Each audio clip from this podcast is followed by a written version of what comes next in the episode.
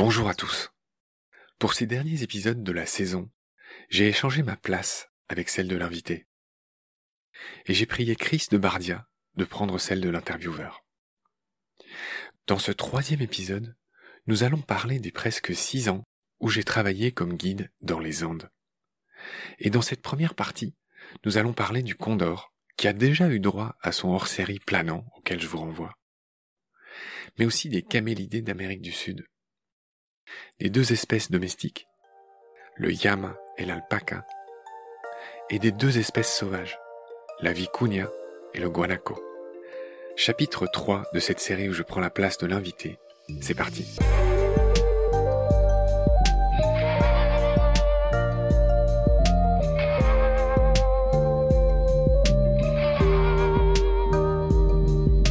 Bonjour Marc. Salut Chris. Je suis ravi de te retrouver à nouveau. Moi aussi. Pour euh, cette fois-ci une émission qui est euh, unique en son genre. Euh, à nouveau, bien sûr, c'est moi l'intervieweur. Nous avons eu déjà des épisodes sur ce mode de fonctionnement. Mais aujourd'hui, c'est toi l'expert. Tu m'avais demandé si je connaissais des experts dans le monde sur différentes régions. Et lors de nos discussions, je me suis rendu compte que tu en étais un. Puisque tu as eu, parmi d'autres, un épisode de vie et de travail et de découverte dans la cordillère des Andes. Oui, pour te la faire courte, Chris, euh, donc comme je te l'ai déjà raconté et comme les auditoristes aussi l'ont déjà entendu dans plein d'épisodes, euh, j'ai longtemps travaillé comme prof de plongée. D'abord en Égypte, en mer Rouge, et puis euh, à une époque, j'ai eu l'impression d'avoir fait le tour, j'ai eu des fourmis dans les jambes, comme on dit, et je me suis expatrié, je suis allé voir en Amérique latine s'il n'y avait pas d'autres choses à voir et d'autres choses à faire. Je suis d'abord parti au Mexique, euh, où j'avais trouvé un boulot sur internet de, de, prof de plongée euh, dans les coins de Playa del Carmen, pas loin de Cozumel, un endroit mondialement connu de la plongée. Je te passe beaucoup de détails, ça m'a pas plu, euh, la façon de travailler, beaucoup de choses. Donc j'ai visité cette région, j'ai plongé dans les fameuses cénotes, j'ai fait le, le touriste, hein, euh, évidemment, le voyageur, et, euh, et j'ai voyagé dans tous ces pays à mon rythme, comme je l'attendais, c'était très bien. De fil en aiguille, je suis arrivé au Honduras, où là j'ai posé mes deux sacs, parce que j'avais mon sac de backpackers dans une main, si j'ose dire, et dans l'autre j'avais mon sac de plongée. Parce que les profs de plongée, en général, travaillent avec leur propre matos. Donc en plus de mon sac de backpackers, j'avais 20 kilos d'équipement de plongée dans mes voyages à cette époque. Donc bref, j'ai posé mes sacs à, au Honduras sur les Bay Islands en anglais, qui sont trois îles assez connues dans le monde de la plongée, qui sont assez euh, caricaturales parce qu'il y en a une, celle sur laquelle j'étais, qui s'appelle Utila, euh, qui est l'île en gros des backpackers, des routards. Il y en a une autre qui s'appelle Roatan, euh, qui est l'île des resorts, c'est-à-dire des grands complexes hôteliers de luxe. Et puis il y en a une troisième qui est interdite aux touristes et qui est une île euh, scientifique euh, sur laquelle voilà les, animaux sont étudiés, etc. Et je crois que ça s'appelle l'île des cochons. Donc voilà, je suis resté six mois là-bas et j'ai travaillé comme prof et guide de plongée ça fera l'objet d'une autre émission. J'ai aussi prévu euh, d'en parler. Mais pour te la faire brève, après les six mois de Honduras, euh, pareil, j'ai visité d'autres pays, toujours pareil avec mes deux sacs. Je me suis arrêté six mois au Costa Rica. Et là, c'était la rencontre avec les Rémentas, entre autres, euh, et une maman baleine et son baleineau. Enfin bon, bref, d'autres expériences que j'ai racontées dans d'autres épisodes déjà brièvement. donc six mois de, de Costa Rica. Encore du voyage, encore, encore la descente. Ensuite, j'ai à nouveau posé mes sacs au Galapagos, où je suis resté trois mois. Donc là, j'ai pas eu le droit légalement de travailler, mais en fait, j'ai échangé des cours de nitrox. Le nitrox, c'est l'air enrichi, c'est-à-dire c'est l'air à 32% au lieu de 29 ou à 36, qui te permet de plonger plus safe, plus longtemps, etc., etc. Les plongeurs comprendront ce que je, ce que je dis, et puis ceux qui comprennent pas, je, je viens de leur expliquer. Euh, donc voilà, c'est ce système euh, que j'avais trouvé, et j'ai pu y rester trois mois, et il faut savoir que les Galapagos, à différents titres, sur mer comme dans l'eau, c'est un peu une mecque de la biodiversité. En tout cas, pour moi, ça l'était. Et, euh, voilà, c'est une de mes escales les plus euh, euh, savoureuses, les plus incroyables. Je m'en suis mis plein les yeux, plein le cœur, plein le ventre, plein tout ce que tu veux. Et voilà. Et ensuite, je suis descendu au Chili. De manière assez rigolote, mon premier boulot au Chili, ça a été aussi, j'ai fait un, un, seul cours de plongée à deux anglophones, un australien et un anglais, parce que j'avais rencontré un type qui était patron d'un centre et il parlait pas anglais. Et donc j'ai eu la chance de mon tout premier boulot au Chili, ça a été euh, prof de plongée à Valparaiso, où j'ai euh, donc eu la chance aussi de plonger et où c'est une faune et une flore sous-marine complètement différentes de ce que je connaissais jusqu'alors. Euh, c'est des eaux froides et c'est pareil, on en parlera dans d'autres épisodes. Pardonne-moi, je suis déjà un peu long. tout ça pour dire que Après, je suis arrivé au Chili et ce pays où je pensais rester quelques mois le temps de, de gagner suffisamment d'argent pour poursuivre ma route, en fait, j'y suis resté 5 ou 6 ans. Et au début, j'ai travaillé comme traducteur chez une femme merveilleuse qui s'appelle Claudia, que je salue au passage, qui est parfaitement francophile et francophone, qui est mariée à un Français. salut, gros bisous Claudia. Et euh, au bout de trois mois de traduction, bah, j'ai eu l'opportunité de bosser dans une agence, Azimut 360, dirigée par Philippe Reter, que je salue et à qui je fais une énorme accolade au passage, qui m'a donné ma chance. Et c'est comme ça que je suis devenu guide euh, pour cette agence, euh, notamment grâce à, l'allemand. C'est aussi ce que je te racontais dans, un autre épisode, où j'emmenais surtout des groupes d'Allemands euh, en haut des Andes. Voilà. Et c'est donc dans ce contexte que bah, j'ai été amené à guider des groupes, un peu comme toi tu le fais dans d'autres coins du monde, sur les hauts plateaux andins. Et donc j'ai euh, consciencieusement appris déjà mes circuits géographiquement, par où tu passes, comment tu fais, nanani, nanana, c'est pas si simple, hein. et puis surtout si tu te plantes, euh, c'est pas bon. Donc j'ai appris mes circuits, et j'ai aussi beaucoup préparé et appris la faune, la flore, évidemment, ça fait partie euh, du jeu, entre guillemets. La chance que j'ai eue, c'est que mon équipier, le chauffeur, en fait, avec qui je bossais la plupart du temps, qui s'appelle Santos, Santos Sosa, eh bien, Santos était un fils de Yatiri. Yatiri, c'est le chaman euh, dans certaines tribus euh, des Andes. Et c'était quelqu'un qui avait une, connaissance de la nature immense. C'était un local. C'est encore euh, quelque chose dont on a parlé avec toi dans une autre émission. Qui avait une connaissance immense et, et pour le coup millénaire de son pays, des biotopes, des arbres, des oiseaux, des animaux. Et en plus de tout ce que j'ai appris dans des revues sur Internet ou ailleurs, tout ça a été complété parce que m'a enseigné ce chauffeur qui était bien plus qu'un chauffeur, c'était un ami, et surtout pour moi c'était un maître. Et donc la plupart des choses que je vais dire aujourd'hui, elles viennent de tout ce que j'ai appris et Nalani, que je suis allé grappiller à droite à gauche dans la littérature académique, mais il y a beaucoup de choses que je dois à Santos. Voilà, c'est dit, c'est fait. Ok, donc merci Santos. Avant toute euh, progression dans cet échange, je voudrais resituer la Cordillère des Andes. Donc tu l'as bien dit, la Cordillère des Andes se trouve en Amérique du Sud, sur le côté ouest donc de ce continent. Sous-continent. De ce sous-continent, voilà, c'est la plus longue chaîne de montagnes continentales du monde en longueur. Ok, elle est à peu près orientée grosso modo nord-sud sur euh, cette côte occidentale. Et elle fait environ 7100 km en longueur et de large entre 200 et 800 km. Elle a une altitude moyenne de 4000 mètres et culmine à 6962 mètres avec euh, le point culminant qui s'appelle Aconcagua. Bravo. Qui est juste entre l'Argentine et le Chili. Voilà, qui est euh, voilà juste entre les deux. Et donc euh, les pays qu'elle traverse, c'est bien, vous avez d'abord le Venezuela au nord, puis ensuite ça passe à la Colombie, l'Équateur, le Pérou, la Bolivie, le Chili donc, là et l'Argentine, jusqu'à la pointe du continent. Mais euh, en fait, géologiquement parlant, cette cordillère des Andes, elle continue. Elle continue, elle passe sous l'eau, et là elle est dérangée par une plaque tectonique qui s'appelle la plaque de Scotia et qui euh, ensuite l'amène directement à la péninsule antarctique, dont elle est la continuité euh, géologique. Et là où tu bosses. Voilà, ou là où... Il y a un lien entre... voilà, il y a un lien. Donc, euh, bien sûr, cette plaque de montagne, elle est, comme la plupart des montagnes du monde, elle est le résultat d'une subduction, donc d'une rencontre de deux plaques océaniques, donc la plaque qui vient du Pacifique, et puis donc cette plaque sud-américaine, elle est liée donc à ce qu'on appelle la ceinture de feu du Pacifique plaque qui s'appelle aussi la plaque de Nazca. Je ne veux pas faire le malin, ah, mais c'est le choc de ces deux plaques euh, qui fait naître les Andes. Ouais. C'est le moment de faire le malin, au contraire, hein, puisque tu es l'expert du jour. De cette euh, grande chaîne de montagnes, eh bien, euh, on a de très grands cours d'eau et très importants qui naissent. Hein. Vous avez par exemple le fleuve Paraná au Brésil. Il y a l'Orénoque au Venezuela et surtout l'Amazone qui prend sa source dans les Andes péruviennes sous le nom du Rio Apurimac. Bien donc, euh, je vais pas faire toute la. Ah, tu as bien préparé. Wiki. Ah, bah, attention. Je pensais pas qu'on parlerait des Andes et c'est une bonne idée de ta part. Bah, c'est une situation géographique de, ce dont on va parler. Alors, bien entendu, notre sensibilité, elle est très naturelle, elle est très animale. Cette Amérique du Sud est un continent très très riche en faune. Il y a les plantes aussi. On va parler de quelques il y a plantes. Des, il y a des plantes également. Euh, c'est très riche en faune, mais euh, euh, dans ces montagnes, on a aussi une faune qui est très particulière et qui est carrément unique et euh, que je, pense que tu n'as pas manqué de rencontrer, de rechercher et d'étudier. Et peut-être qu'on pourrait commencer par parler d'un oiseau qui euh, est le, roi là-bas, hein, qui est vraiment un oiseau euh, qui intéresse les ornithologues et les touristes du monde entier. Et je veux parler bien sûr du condor des Andes. condor des Andes. Alors, bien sûr, je vais la faire façon marque. Vulture griffus. Avec le terme latin vulture, bien sûr, qui veut dire vautour. Quant à griffus, ça vient d'un mot grec qui signifie nécrochu. Voilà donc euh, l'étymologie pour notre fan d'étymologie.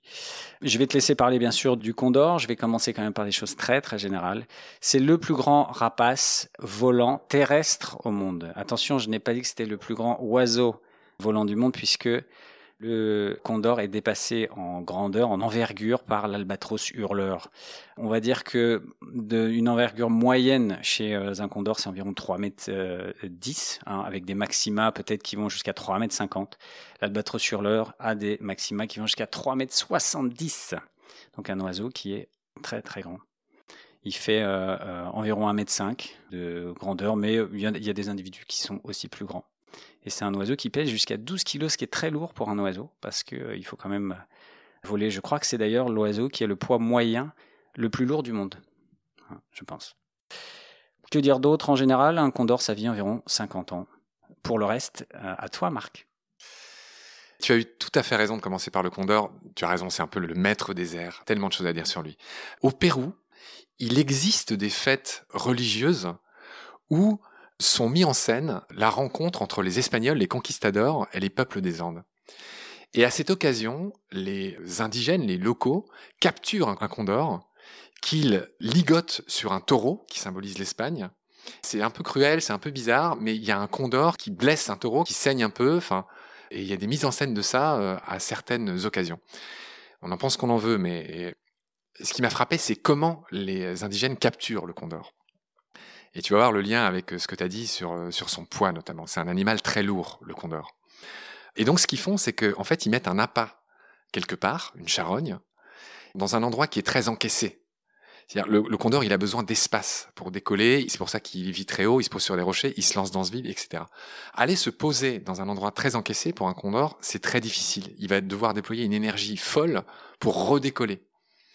Et souvent, c'est impossible. Et ce qu'il faut savoir, c'est que le condor, il n'a rien à voir avec les rapaces de l'ancien monde. Ce n'est même pas la même famille. Donc ils ne sont génétiquement pas du tout apparentés. C'est encore un de ces cas de convergence de l'évolution qui font que les vautours du nouveau monde ressemblent à ceux de l'ancien monde, mais ils n'ont génétiquement absolument rien à voir. Le condor appartient à la famille des cathartidés, et euh, les aigles, nos vautours à nous euh, d'Europe et, d'Afrique, appartiennent à la famille des axipitridés. Donc c'est deux familles très différentes. J'en reviens à la façon de capturer euh, des indigènes, des condors. Euh, c'est que du coup, on l'a dit, euh, dans un endroit très encaissé, ils mettent une charogne. Et en fait, le condor, il n'est pas équipé comme les oiseaux, comme les rapaces de l'ancien monde. Il a les griffes émoussées. Et donc, il peut pas s'en servir ni comme arme, ni comme attribut pour manger ces charognes. Donc, il peut pas les emporter dans les airs et les consommer ailleurs. En fait, le condor, ce que je veux dire de manière simple, c'est qu'il mange sur place. Il est obligé de manger sur place. Donc, pour le capturer, ils mettent la charogne, le condor se remplit la panse, donc il est encore plus lourd, et donc il n'arrive plus à redécoller. Et c'est là que les indigènes le tombent dessus et peuvent le capturer assez facilement. Je sais pas si cette anecdote. Euh, si si, c'est très très important bien sûr, et puis elle nous éclaire aussi sur des aspects euh, anatomiques. Mais du coup, il l'attrape avec un filet. Il. Euh, Alors ça, pour le coup, j'y ai jamais assisté. Je sais pas du tout comment ils font. Oui, sans doute qu'il y a un filet pour pas se blesser, parce qu'en revanche, ils ont un bec très dangereux. C'est des animaux qui sont énormes. Hein. Tu l'as dit, 15 kilos au maximum. donc non, je sais pas comment ils les capturent. Ok, non, je, je, bois tes paroles. Là, je suis, euh, je suis complètement accroché à cette anecdote. J'espère que c'est une tradition qui est un peu, enfin, qui est pas pratiquée de façon extensive? Est-ce qu'elle est euh, sur non, le déclin? Non, non, non, c'est assez rare. Je crois que c'est une fois par an ou même moins que ça. Enfin, je t'avoue que je manque un peu de billes là-dessus. C'est quelque chose qui existe. Tu trouveras sur Internet des photos de, de Condor qui est euh, attaché à un taureau et qui symbolise finalement cette rencontre qui a été très meurtrière entre les conquistadors espagnols et les peuples andins. Voilà. Mmh. Je, m'inquiète, entre guillemets, je, m'inquiète un peu du, fait que ces oiseaux soient attrapés, euh, qui subissent euh, une interaction avec les humains et si certains ne, sont pas relâchés, par exemple, parce que c'est quand même un, un, animal qui est euh, classé en tant que quasi menacé. Il est déjà très menacé par une perte d'habitat, par des empoisonnements, et puis euh, par l'empoisonnement de bêtes qui donc meurent de ces empoisonnements et qui empoisonnent à nouveau les condors. Ça, c'est quelque chose d'assez commun chez les vautours du monde entier. Hein. On a une grosse, grosse perte de population à cause des empoisonnements, voire des médicaments.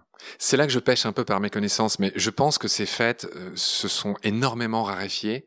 Tu l'as dit, le condor, il est ultra protégé. Hein. c'est euh, totalement interdit de le chasser. Alors, il l'est encore. Hein. c'est comme le puma. Dans les hauts plateaux des Andes, le fameux Santos, pour lequel j'ai le plus infini respect, m'a dit qu'il en avait tué au fusil dans sa jeunesse. Pourquoi? Parce que un condor est capable de tuer un jeune lama, alpaca, des animaux que les peuples des Andes élèvent. Donc ce respect pour le condor, il existe, mais le fameux Santos, alors pas lui sauter dessus, euh, ça fait sans doute très longtemps qu'il en a pas tué, mais dans sa jeunesse, il en a encore tiré au fusil. Et ils avaient une mauvaise réputation. C'est-à-dire qu'ils étaient, on les soupçonnait de tuer et de manger des petits lamas, des petits alpacas. Je pense que Aujourd'hui, c'est des choses qui sont rarissimes. Les condors sont de plus en plus rares, ils sont ultra protégés, c'est les emblèmes, hein. ils figurent sur les drapeaux au moins du Chili, sur les armes, un des symboles de l'État chilien. Je pense que c'est quelque chose de rare qui a eu lieu par le passé, je sais plus si, je pourrais pas dire si ça a encore lieu aujourd'hui. Si ça a lieu, je pense que c'est rarissime. Et encore une fois, le, condor, il n'est pas mis à mort. Hein. Je pense pas que les animaux soient mis à mort. C'est une mise en scène qui est faite, qui est bizarre, à nos yeux, d'étrangers, de, qu'il faut néanmoins euh, respecter. Oui, bien sûr. Bon, c'était un peu des questions. Euh, si tu avais assisté à ça, euh, tu aurais pu en témoigner euh, du fait qu'il soit relâché, pas blessé non plus, parce qu'être attaché sur un taureau. Je... autant je n'ai pas assisté à ces fêtes, autant ce que je peux te dire, c'est qu'à un moment donné, quand j'ai traversé l'Équateur, c'était longtemps avant d'habiter au Chili et tout ça, c'était quand j'étais en route, en chemin, en voyage, j'ai visité une, je sais pas comment appeler ça, un endroit où étaient recueillis et élevés des rapaces. Et c'était un Espagnol qui tenait ça. Il y avait des gens qui venaient, hein, un peu comme euh, la volerie des aigles en France, il y avait des spectacles d'aigles qui venaient euh, prendre des poussins morts dans la main, des dresseurs, etc. Il y avait des, voilà, des spectacles, la rapace était visible de près. Et à cette occasion, j'ai vu euh, un condor de très très près. Hein, ils étaient dans des cages, j'étais à un mètre de moi. Donc voilà, j'en ai jamais vu d'aussi près, évidemment, dans mes circuits. Je les ai toujours vus en l'air, d'assez loin, on va dire. Et juste pour te donner une anecdote, c'est que je m'étais bien entendu avec le patron de cet endroit et il m'avait permis de prélever quelques plumes qui étaient tombées dans les cages et qui étaient là, qui auraient été euh, jetées euh, de toute façon. Et donc j'ai ramassé plein de plumes de rapaces à cette occasion et j'ai ramassé une plume de condor dans la cage du condor. Et c'est une plume énorme. C'était une rémige. Euh, donc c'est les plus grandes plumes des oiseaux, et c'est les rois des planeurs, ces oiseaux-là, comme tu le sais. Et c'était une plume qui devait faire 70-80 cm. Et j'ai voyagé pendant des années avec cette plume. Elle faisait partie des. J'ai ramassé plein de, choses dans, dans, les Andes, des squelettes de ci, des squelettes de ça. J'ai des becs, j'avais des becs de flamant rose, j'avais cette plume de condor, j'avais. Euh, voilà, qui portait pas à conséquence, mais, mais j'avais ces objets que j'ai tous laissés là-bas, hein, parce que le Chili est, ne plaisante pas avec ces questions-là. Et j'ai pu les conserver au Chili sans sortir des frontières, mais ça, ne m'aurait même pas traversé l'esprit de, de, tenter de prendre un avion avec un quelconque, même une plume de condor, qui est donc très reconnaissable, ça m'aurait coûté très cher. Euh, je pense même de la prison ou euh, le Chili fait très attention à ça. Euh, tu débarques avec une pomme dans un aéroport Chili, elle est confisquée et tu as une amende, je sais plus le montant, mais genre de 300 dollars. Donc il faut très attention à ne pas se laisser contaminer par ces trucs-là. C'est pas le sujet d'aujourd'hui, mais c'était une anecdote que je voulais dire. Donc cette plume, elle est restée au Chili avec quelques mètres cubes des affaires que j'ai accumulées pendant quelques années. Et c'est dommage, c'est vraiment quelque chose que j'aurais aimé conserver. C'est le premier truc que je voulais dire. Et le deuxième, c'est que je voulais revenir sur cette convergence euh, de l'évolution. Je l'ai dit, les vautours de l'ancien monde sont totalement euh, pas apparentés aux condors et aux urubus. En français, on dit les urubus. Et au Chili, partout, comme chez nous, il y a des corneilles euh, et même des moineaux ou des pigeons. Il y a ces grands vautours noirs à tête rouge qu'on appelle urubus en français, mais c'est pas le nom chilien. Le nom chilien, c'est les rotés. J-O-T-E. Et les rotés, ben voilà, c'est un peu les oiseaux euh, qu'il y a partout dans les villes, sur les lampadaires et surtout évidemment dans les décharges, qui sont un peu les fossoyeurs, les, les nettoyeurs des villes. Il y en a partout. Hein, c'est assez, euh, on dirait un, on dirait une BD de Lucky Luke, tu sais, avec les, avec les vautours. Et donc voilà, ils s'appellent les rotés. Le roté, c'est aussi le nom d'une boisson nationale qui consiste à mélanger du vin avec du coca. Ah. Ces, animaux ont la tête rouge et un plumage noir, donc tu vois tout de suite le lien. Donc ah le roté, c'est aussi le nom d'une boisson rigolote des jeunes. Hein. C'est un peu comme notre whisky coca à nous. Enfin bref, je pourrais en parler des heures, je vais pas le faire évidemment. Mais je voulais parler de ces rotés qui font aussi partie de la famille des cathartidés, qui est celle du condor. Et puis, dernière chose que je voulais te raconter sur le condor, c'est qu'il y a un gros dimorphisme sexuel. Comme tu le sais sans doute, le mâle, il a ce qu'on appelle une crête, il a aussi une caroncule, c'est-à-dire des, replis de peau sur la tête que n'ont pas les femelles. Il a cette collerette blanche magnifique et cette tête nue, hein, comme tous les vautours, hein, qui est beaucoup plus hygiénique. S'il avait des plumes, là, quand il mange ses charognes, ça pourrait euh, l'infecter. Donc, il y a un énorme dimorphisme sexuel qui n'existe pas chez ses proches cousins catartidés.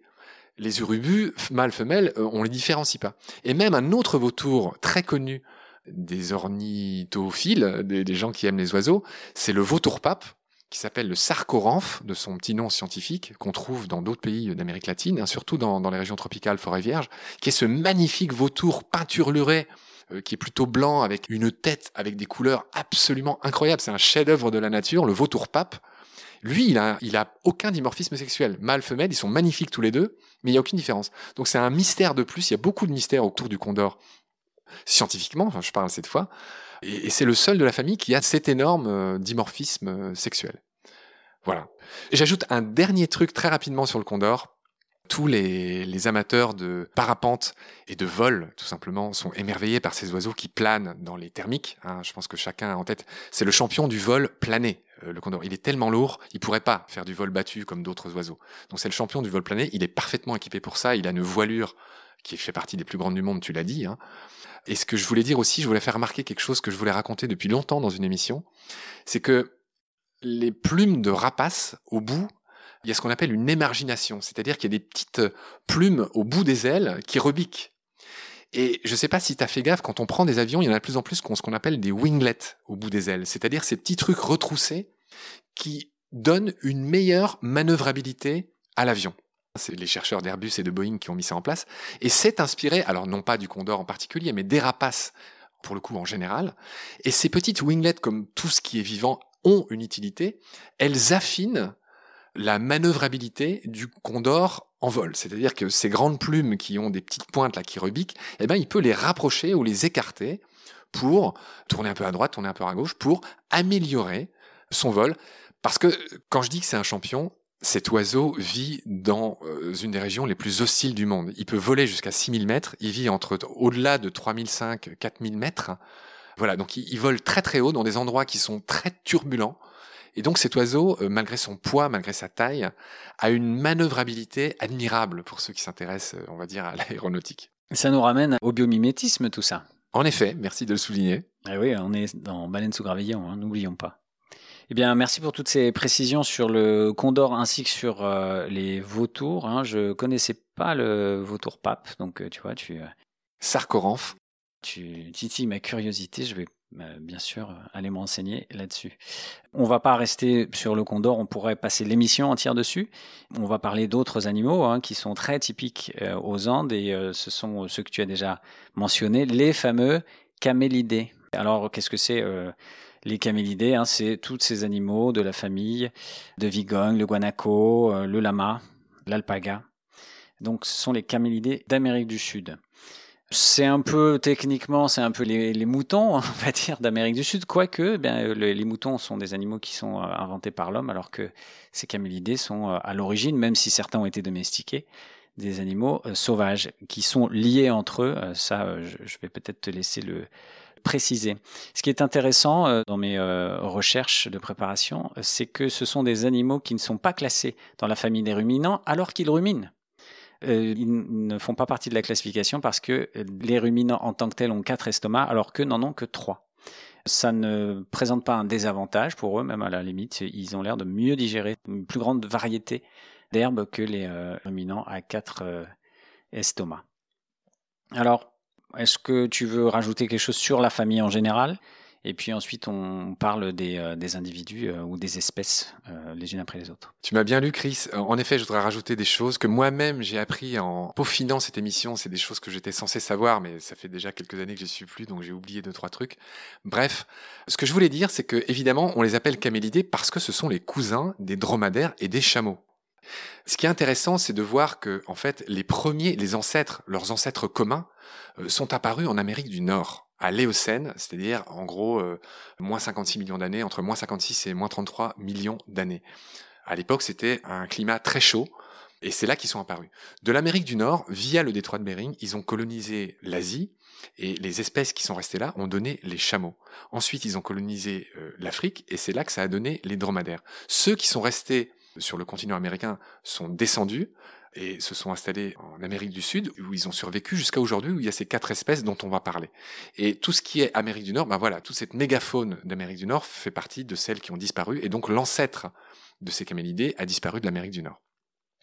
Maintenant, pour en venir aux quatre espèces de camélidés euh, qui nous occupent, en effet, il y en a quatre. Et ce que j'expliquais aux visiteurs que je guidais, c'est que de manière simple, si tu veux, il y a deux groupes. Il y a le guanaco et le lama d'un côté, et la vicuña, alors pardonne-moi, je vais employer les termes euh, espagnols, je vais leur faire honneur évidemment, il y a la vicuña et l'alpaca de l'autre. Pourquoi? Le guanaco, si tu veux, le guanaco et la vicuña, ce sont les deux espèces sauvages qui ne sont pas domesticables. Ok? Et donc le guanaco, qui est plutôt grand, avec une laine plutôt fruste, a été apprivoisé il y a des milliers d'années, et un petit peu comme le loup a donné les chiens, le guanaco a donné le lama, qui est le plus grand camélidé euh, sud-américain, avec le guanaco. Ils sont très grands. Ensuite, ce qu'il faut savoir, c'est que de la même manière, la vicuña, qui n'est pas apprivoisable, a donné malgré tout l'alpaca de fil en aiguille sur des milliers d'années, et, qui est ce petit animal qui sont génétiquement très proches. Au début, les scientifiques ont beaucoup débattu, mais dès lors qu'il y a eu la génétique, on a su que, voilà, d'un côté, tu as lama guanaco et euh, alpaca vicuña. Est-ce que tu peux nous faire très brièvement une euh, petite description entre tous ces animaux? Parce que c'est vrai que nous, euh, vivant de façon lointaine, on pense lama, on voit simplement, je vois, j'ai une image d'un animal qui crache à la figure du capitaine Haddock. On va en parler. Et pour moi, c'est un lama et une vigogne, ça doit ressembler, mais c'est plus grand, c'est plus petit, c'est comment? Alors j'ai dit, les deux plus grands, c'est le guanaco et le lama. Je crois que le plus grand de tous, c'est le guanaco. Hein qu'on trouve beaucoup en Patagonie. Les guanacos, ils ont une couleur, on va dire brune, une tête noire, ça c'est la grande caractéristique des guanacos, ils ont la tête noire, un pelage plutôt brun, une laine assez assez euh, grossière, on va dire, un peu frisotée. Euh, voilà, c'est de très grands animaux. Et en fait, ce qui va les différencier, au-delà même euh, de, euh, de leur apparence, c'est les altitudes où ils vivent.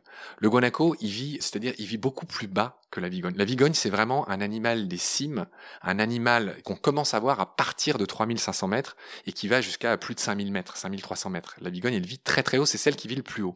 Le guanaco, il vit, je l'ai dit, en Patagonie, dans des endroits qui sont beaucoup moins hauts. Donc il y a déjà la géographie qui les différencie. La vigogne, pour euh, aller du, sauvage au domestique, elle est toute petite, hein, c'est le plus petit camélidé, elle est toute mimi, elle a des grands yeux, elle a un panache blanc sur le poitrail, et elle est vraiment rousse claire, contrairement au guanaco qui est un peu plus sombre, et elle a la tête euh, aussi claire que le corps. Mais c'est surtout sa petite taille qui fait qu'on reconnaît tout de suite les vigognes. Et encore une fois, à ces altitudes-là, bah, il n'y a que des vigognes. Les lamas et les alpacas, euh, sont de toutes les couleurs. Hein, c'est un peu comme les, chiens par rapport aux loups, euh, il y a toutes les formes. Et ce qu'il faut savoir, c'est qu'ils s'hybrident souvent entre eux. C'est-à-dire bien malin qui pourra dire souvent un animal, c'est un hybride parfois entre un alpaca et un lama, bien que voilà les deux sont élevés pour des raisons différentes. L'alpaca, il faut qu'on parle un peu de laine. Je commencerai par te dire que autant bon le guanaco il est tranquille hein. j'ai dit que c'était une laine grossière il n'est pas trop emmerdé pour sa laine en revanche la vicuña elle l'a beaucoup été hein. elle a quasiment été exterminée euh, pour ça la vicuña a la laine écoute-moi bien Chris la plus fine du monde un poil de vicuña euh, est dix fois plus fin qu'un cheveu humain Ouais, j'ai une donnée de 12 microns. Euh, apparemment, il n'y a que la soie naturelle qui serait plus fin. Ouais, et donc ceux qui s'intéressent à la laine, c'est pas inutile de le rappeler. La laine de vicuña est extrêmement fine, donc elle a des propriétés déjà de conserver la chaleur euh, énormes. Elle est extrêmement précieuse. Son poids au kilo est supérieur à celui de l'or. Et tu me demandais des anecdotes personnelles. Euh, il y a quelque chose que, voilà de personnel que je veux te raconter. c'est que les indigènes, encore une fois, ceux qui vivent là-bas sur les hauts plateaux andins, même au Chili et dans tous les autres pays où la vicuña, après avoir frôlé l'extinction, est très protégée et donc ses effectifs se remettent. Là, euh, clairement, on en voit presque partout. C'est que les gens qui vivent là-bas, les indigènes, ont le droit, une fois par an, de rassembler les vigognes euh, dans des systèmes de un peu de nasses euh, immenses. Et c'est drôle parce qu'ils les rassemblent en moto et il les effraie un peu, et puis elles, entrent dans des espèces d'immenses goulots d'étranglement qui les rassemblent dans des espèces de chorales. Et donc ces gens ont le droit euh, de prélever un peu de leur laine. Et la seule partie qu'ils prélèvent, la seule partie exploitable, c'est ce que je te disais, c'est le petit toupet qu'il y a sur le devant de leur poitrine. Voilà, et c'est ça qu'ils prélèvent et qu'ils ont le droit de traiter et de vendre de manière complètement artisanale 92% de la laine produite et vendue dans le monde, c'est les moutons. Euh, la vigogne, c'est 0,7%. C'est presque rien. Et voilà, cette laine est de meilleure qualité, elle est plus chère, elle est plus fine que le cachemire, que le mohair, que l'angora. L'angora, c'est des gros lapins. Le mohair, c'est une chèvre de l'Himalaya, etc., etc. Je rentrerai pas dans les détails, mais voilà, c'est quelques pourcents pour chaque truc. Et la vigogne, voilà, c'est les plus beaux pulls du monde. Enfin, les plus beaux. C'est une affaire de goût. Mais c'est surtout la laine la plus prisée, la plus euh, comme on dit au Chili, la plus appréciée du monde. Voilà ce qu'on pouvait dire sur les vigognes. Est-ce que tu as euh, des précisions euh, également de tout poil, je vais dire, sur les autres individus de la famille oui, en fait, je t'ai peu parlé euh, des espèces domestiquées que sont le lama et l'alpaca. Alors le lama, il est quand même utilisé pour sa laine grossière, beaucoup pour sa viande. Et voilà, il est très répandu, il y en a partout des lamas. On reparlera du fait qu'il crache à la figure, c'est ce qu'on voit dans le Temple du Soleil, là, il crache à la figure du capitaine Haddock, on, y reviendra. C'est pas dessiné de manière très réaliste pour une fois par RG. Mais je voudrais enchaîner sur l'alpaca. Donc en espagnol, c'est bien alpaca et, pas alpaga c'est pas grave. Il y a deux types d'alpaca. Il y a l'huacayo, huacayo, qui est un terme quechua, qui en gros désigne les alpagas un peu frisés. Et puis il y a les souris. Et les souris, c'est ceux qui ont des longs poils. En fait, voilà. Donc tu vois, il y a deux types déjà au niveau du poil et de la laine, qui est en gros la deuxième laine la plus précieuse après celle de la vigogne. Ça tombe bien, qui sont leurs ancêtres. Hein. Donc clairement, les alpacas ont une espèce de touffe mec, qui est gigantesque. Et ce qui est drôle, c'est que une fois tous les ans, tous les deux ans, tous les trois ans, ils sont rasés. J'ai eu le plaisir d'en raser un moi-même avec des ciseaux de berger, de raser un alpaca. Est-ce que le plaisir a été partagé par l'animal? Non, évidemment que non. Et ce qui est drôle, c'est qu'une fois que tu as fini de leur retirer leur toison de laine, le volume de l'animal est divisé par trois. Et c'est un truc tout maigrichon, tout euh, voilà horrible, le pauvre. Il euh, n'y a plus rien, ça repousse très vite, hein, heureusement. Hein.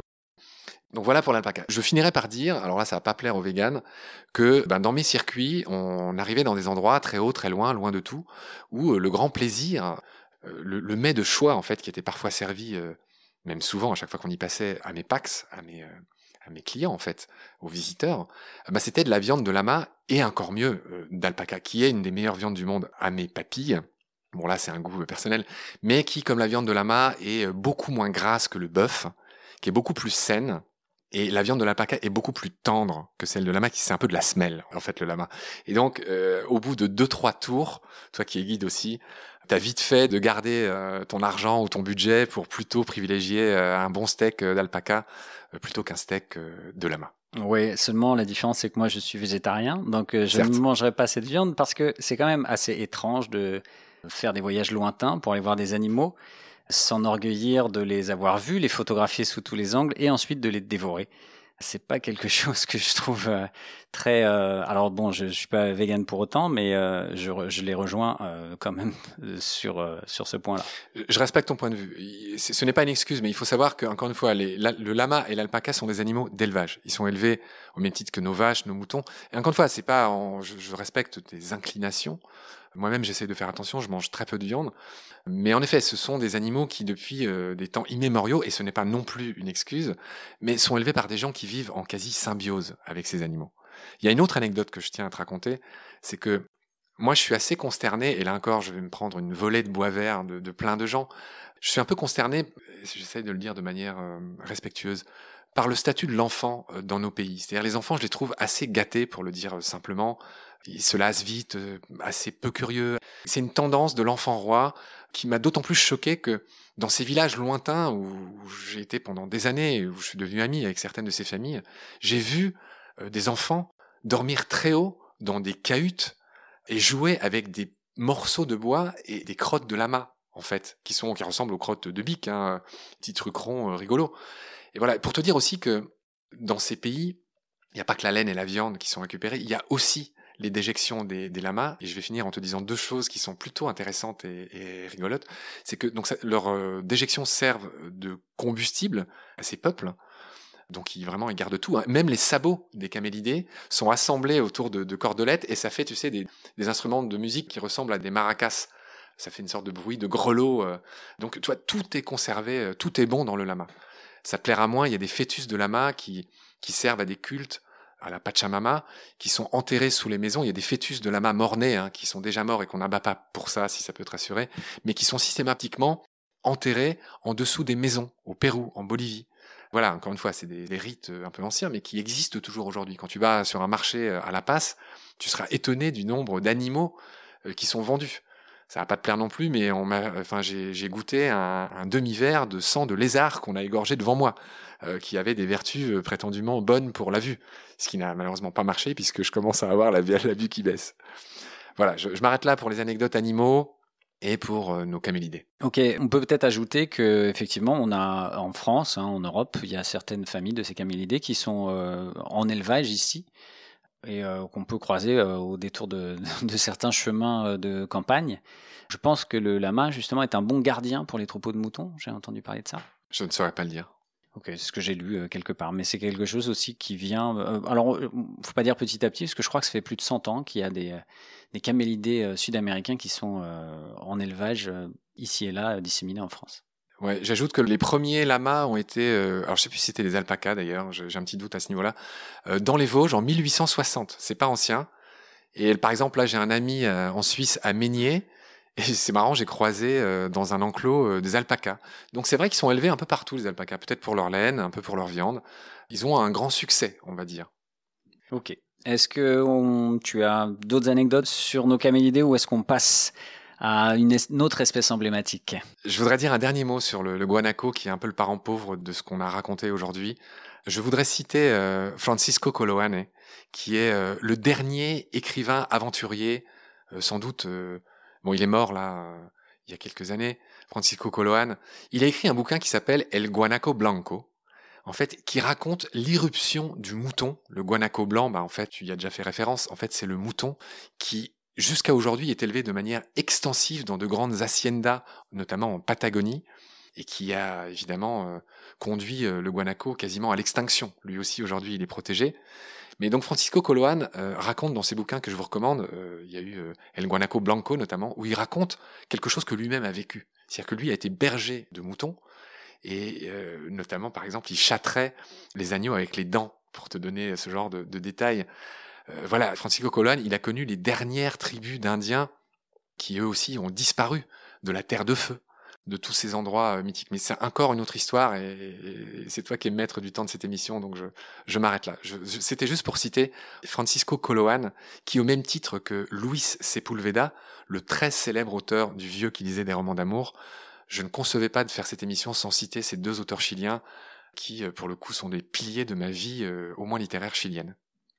Donc bien sûr, notre sujet est vaste, notre sujet est riche, tes souvenirs et tes anecdotes sont passionnantes, donc on va peut-être garder les suivantes pour un prochain épisode. Donc euh, pour cette fois-ci, euh, je te remercie Marc et je te dis à bientôt. C'est drôle de se faire interviewer par un ami et d'inverser euh, les fauteuils pour une fois. Merci Chris, à très vite. Bye.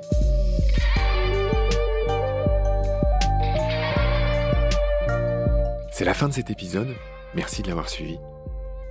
Ce podcast est réalisé avec le soutien de Derven, entreprise de génie écologique qui partage les valeurs de Baleine sous Gravillon et qui travaille au service de la biodiversité, comme nous. Merci de partager le lien de Baleine sous Gravillon et de vous abonner si vous avez aimé. Des étoiles et surtout des avis sur Apple Podcast nous aident beaucoup. Ils nous permettent en effet d'être mieux référencés et suggérés aux amoureux et aux défenseurs de la nature. Vous pouvez aussi faire un don sur Helloasso. Un grand merci par avance. Vos messages, photos, conseils ou critiques sont aussi les bienvenus sur la page et le groupe Facebook de Baleine sous Gravillon, ainsi que sur notre chaîne YouTube. Je vous recommande aussi la visite de notre site où sont désormais publiés nos articles et les galeries photos de tous nos amis photographes de nature. Ce site est ouvert aux contributions de tous, messages, articles, photos ou vidéos. Il suffit de nous le proposer par message.